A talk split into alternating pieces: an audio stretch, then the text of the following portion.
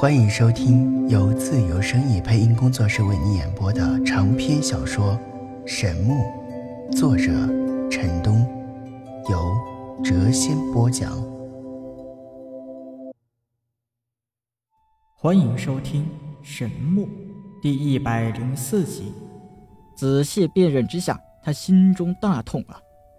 那竟然是四个字，只是仅仅占了两个字的位置。雨和晨重叠在一起，心和南重叠在了一起。雨心和陈南重叠，重逢。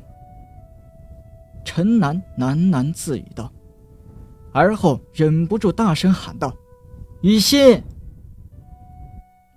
他感觉心痛无比呀，泪水如决堤的洪水一般滚落而下。小女童看到陈南如此。似乎感到有些害怕。这时，那株仙葩的七彩光芒越来越淡，光华顺着缠绕在小女童腿上的花丝，都涌进了她的体内。噗！失去光芒的仙葩突然间碎了，化作一片粉末，自空中飘落而下。他所扎根的神域在这一刻也突然发出了咔吧咔吧的声音。神域也失去了光彩，慢慢的碎裂了。雨欣所留下的笔记就这样消失了。重叠，重逢，竟然是这样的重叠重逢吗？不，还我雨欣来！陈南仰天怒吼着，悲怆的声音惊得百花谷外的万千兽怪是一阵的大乱。这凄然悲伤的怒吼直上云霄。他泪如雨下呀！万年前孤苦无依的雨欣，在百花谷留下的最后一点痕迹就这样消失了，似乎预示着那万年前的一切就这样终结了。陈南怀中的小女童伸出那雪白的小手，轻轻地擦拭着她的泪水，稚嫩的声音响在他的耳畔：“哥哥，不要哭。”陈南低头看了看他，发现小女童一双明亮的大眼睛中也已蕴满了泪水，长长的睫毛一眨动，便有洁白的泪珠滚落而下。哥哥不要哭，哥哥哭的时候我也觉得很心痛。虽然神域因全部精华转移到了小女童的体内而碎裂了，但这并不是他的错。陈南强忍着悲伤，挤出了一个难看的笑容，道：“哥哥不哭。哥哥好熟悉，雨欣也好熟悉。”小女童喃喃道，脸上满是迷茫之色。这些话语听到陈南的耳中，便如惊雷一般。他呆呆地看着小女童，半晌都说不出话来。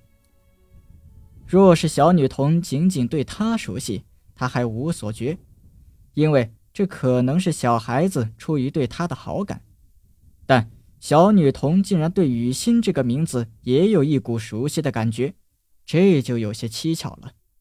依照他的所见，他猜测，小女童是神域通灵后凝聚天地精气孕育而成，可是此时此刻看来，却似乎……一个荒诞的想法出现在了陈南的脑海，他想到了一种感觉，极其荒谬的可能。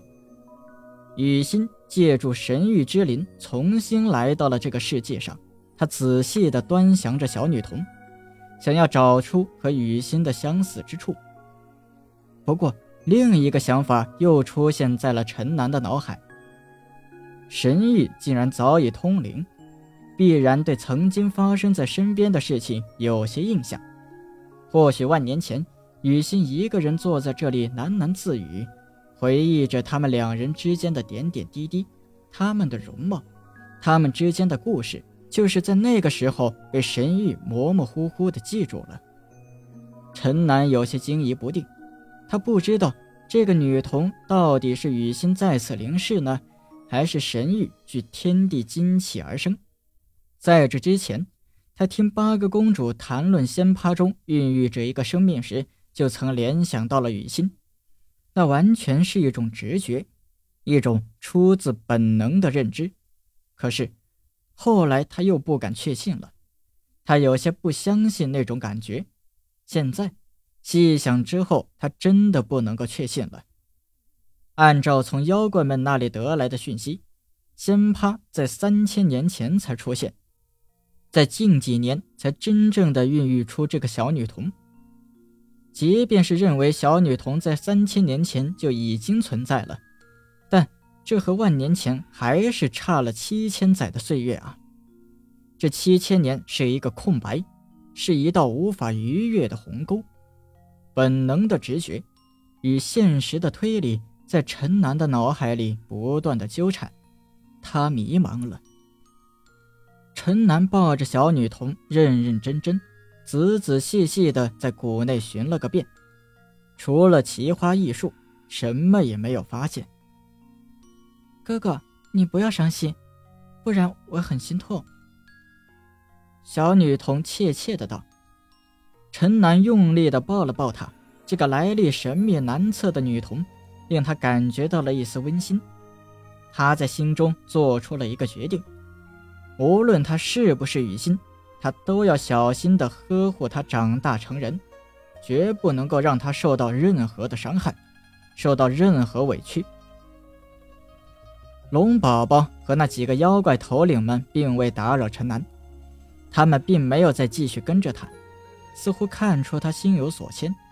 小龙看小女童和陈南在一起后，他似乎很高兴，不再继续关注他们。